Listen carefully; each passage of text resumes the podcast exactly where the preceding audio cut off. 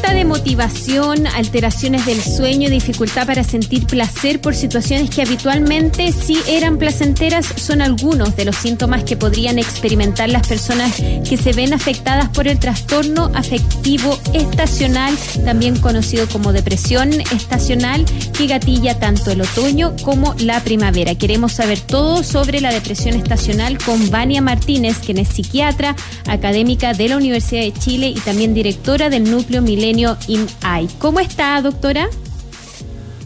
Muy buenas tardes, gracias por la invitación. Gracias por estar acá con nosotros abordando este tema. ¿Cuán frecuente y cuán común es que los chilenos padezcamos de depresión estacional, es decir, estos cambios que se producen también con las variaciones en las estaciones? Mira, es difícil saberlo y también es difícil atribuir a, qué factor eh, eh, podemos eh, atribuir este, esta depresión estacional, porque se habla de trastorno afectivo estacional o depresión estacional cuando es recurrente, o sea, cuando más de un año ya en un mismo periodo se produce la depresión, pero eso puede ser también por otros factores, ya por ejemplo, eh, ahora que estamos a, fin de año, ¿cierto? Fines de, semestre, en el caso de estudiantes, eh, tanto como universitarios, también están eh, sometidos bajo mucho estrés, ¿ya? Entonces, no necesariamente podemos atribuir esto solamente a la estación del año, sino también a lo que conlleva todo eso. En general, la depresión estacional es, más frecuente cuando hay menos luz, que es en el invierno, ¿ya? Sin embargo, como tú bien decías, hay personas que tanto en otoño como en primavera, al haber este cambio de la luminosidad, se ven también afectados. Probablemente esto también afecta en su patrón de sueño y por consiguiente afecta en su estado de ánimo. En estos días que hay mucha más luz y, que eh, tenemos muchas más horas de luz y las horas de luz, ¿cierto? Hay zonas que tal vez están durmiendo menos, están despertando más temprano de, lo habitual y eso sin duda también puede afectar el, sueño, la calidad del sueño y la calidad del ánimo. ¿Cómo sabemos que lo que estamos padeciendo es depresión? Usted nos decía, pueden haber muchos factores que influyen en que una persona finalmente desarrolle depresión. Una de ellas puede ser el aumento de la luz o la falta de la luz de acuerdo a la estación en la que estamos cambiando. Pero ¿cómo sabemos que efectivamente lo que nos está pasando no es simple melancolía, no es simple tristeza, no es simple baja de ánimo, sino que derechamente es depresión? Es, buena esa pregunta porque tendemos muchas veces a decir ando depre, ¿cierto? Ando y quizás utilizamos esa, esa palabra como un, adjetivo muy normalizado, pero cuando hablamos verdaderamente de una enfermedad depresiva, de trastorno depresivo mayor o de depresión, nos referimos a un cuadro de, que por lo menos lleva dos semanas en que la persona, la mayor cantidad de días y, la, y durante la mayor parte del día se siente eh, con disminución de ánimo, bajoneado, eh, irritable, desesperanzado, y por otra parte tiene eh, disminución del placer o ya no tiene tanto interés en las cosas que habitualmente le gustan. Esos son los síntomas más importantes. También se acompaña de otros como el apetito, sueño, problemas para concentrarse, baja autoestima, sentimientos de culpa y en algunos casos ideas suicidas, lo cual sin duda nos hace eh, preocuparnos y, y es necesario pedir ayuda en forma oportuna e inmediata. Y en el caso de las mujeres, doctora, en particular, porque algunos de estos síntomas se pueden confundir también con el periodo del mes, ¿no? Con, con la menstruación, donde ocurren cambios hormonales en el cuerpo que pueden afectar de manera importante el estado de ánimo. Entonces, ahí, ¿cómo las mujeres pueden hacer una diferencia entre lo que les está ocurriendo y una depresión? Las mujeres tenemos mucha más probabilidad de tener depresión que los hombres, ¿ya? eso es importante reconocerlo, pero a los hombres les cuesta más pedir ayuda y ellos eh, tienen también mayor riesgo de suicidio, ¿ya? Entonces, por lo tanto, también no tenemos que dejar de lado a los hombres. Eh, puede haber variaciones eh, en el ánimo a, lo largo del mes y en relación al ciclo menstrual, pero estas no deben ser intensas. Si es que hay eh, alteraciones intensas en el ánimo que influyen nuestro funcionamiento, en que definitivamente nos damos cuenta que eh, hay un cambio de cómo habitualmente estamos, entonces también se puede pedir ayuda. Ahí nos encontramos con algunos síndromes que se relacionan como el trastorno disfórico premenstrual, ¿cierto? Y el síndrome premenstrual que obviamente entonces pueden tener una relación, pero no quiere decir que sea algo normal. normal. O sea, la variabilidad del ánimo en relación al ciclo menstrual eh, si no es intensa es algo normal, pero si es demasiado intensa es algo normal. Lo mismo que sucede con los jóvenes, y nosotros decimos, no, bueno, los jóvenes tienen cambios de humor, ¿cierto?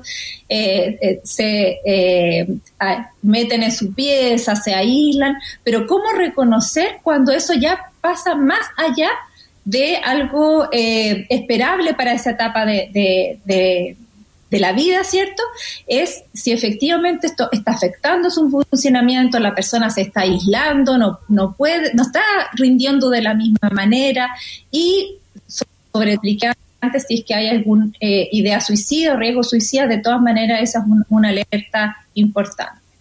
Estamos conversando con Vania Martínez, quien es psiquiatra académica de la Universidad de Chile y directora del núcleo Milenio IMAI, y estamos conversando sobre la depresión estacional. Doctora, ¿cómo se trata esta depresión estacional? ¿Hay que considerar tratamientos que tienen que retomarse cada vez que cambiamos de estación?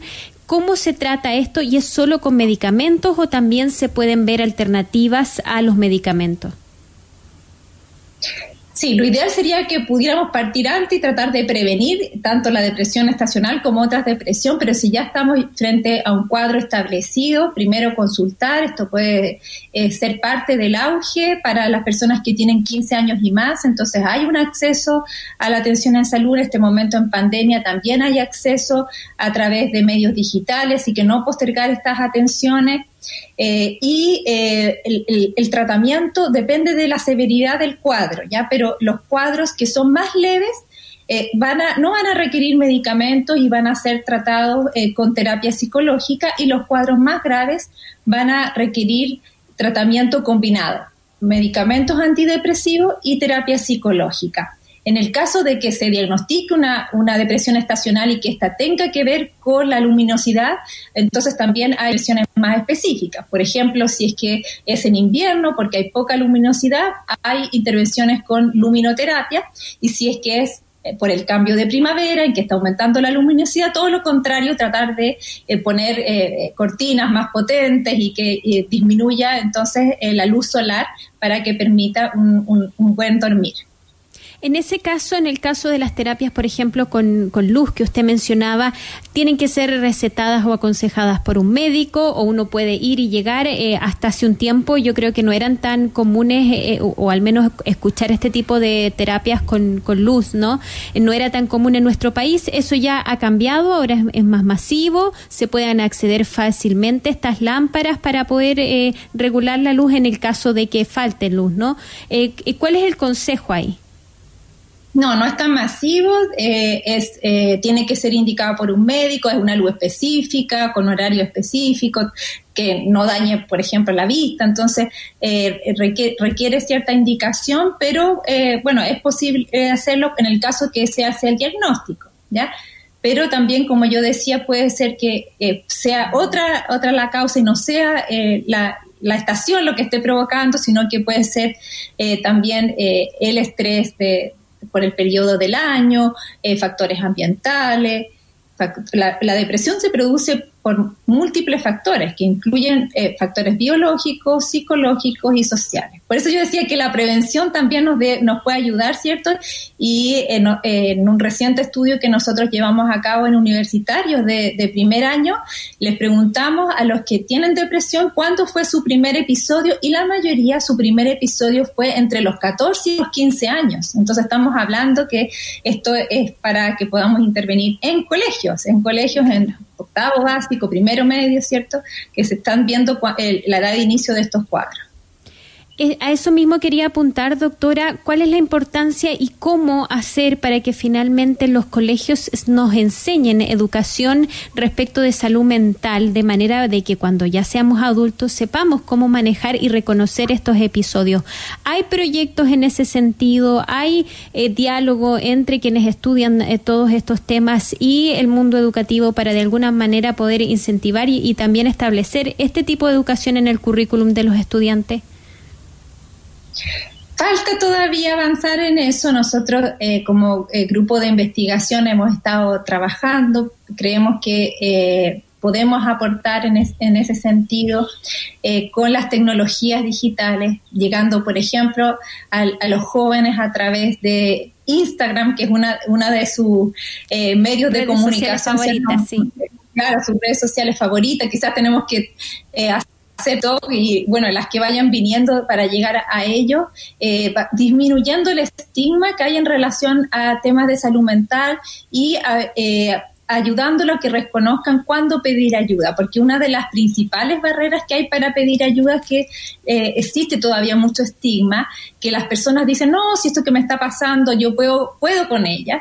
Como yo les hablaba de los hombres, que también se les hace más difícil pedir ayuda porque todavía existe este con mandato cultural de que hay que ser fuertes, entre comillas, y que sería una debilidad mostrar alguna enfermedad. Y no es tan distinto tener una enfermedad de salud mental de una enfermedad física. Ambas se pueden tratar y, hay eh, profesionales preparados para eso pedir ayuda entonces, atreverse, no sentir el estigma de que implica, por ejemplo, decir tengo depresión o me pasa esto, me pasa aquello, buscar ayuda entonces es el consejo con el que nos quedamos de la doctora Vania Martínez, psiquiatra, académica de la Universidad de Chile, que ha estado hoy día con nosotros hablando de la depresión estacional. Que tenga un bonito fin de semana, doctora, y gracias por haber compartido con All Slav. Gracias, Ibelis. Y todavía tenemos que aumentar más el presupuesto que invertimos en, salud mental. En este momento invertimos solo un 2% de todo nuestro presupuesto de salud. Esperamos que eso, de acuerdo a las recomendaciones de la OMS, vaya aumentando hasta un 6%. De todas maneras, excelente apunte, doctora. Eh, importante invertir entonces para tener a nuestra población sana. Que tenga un bonito fin de semana. Chao.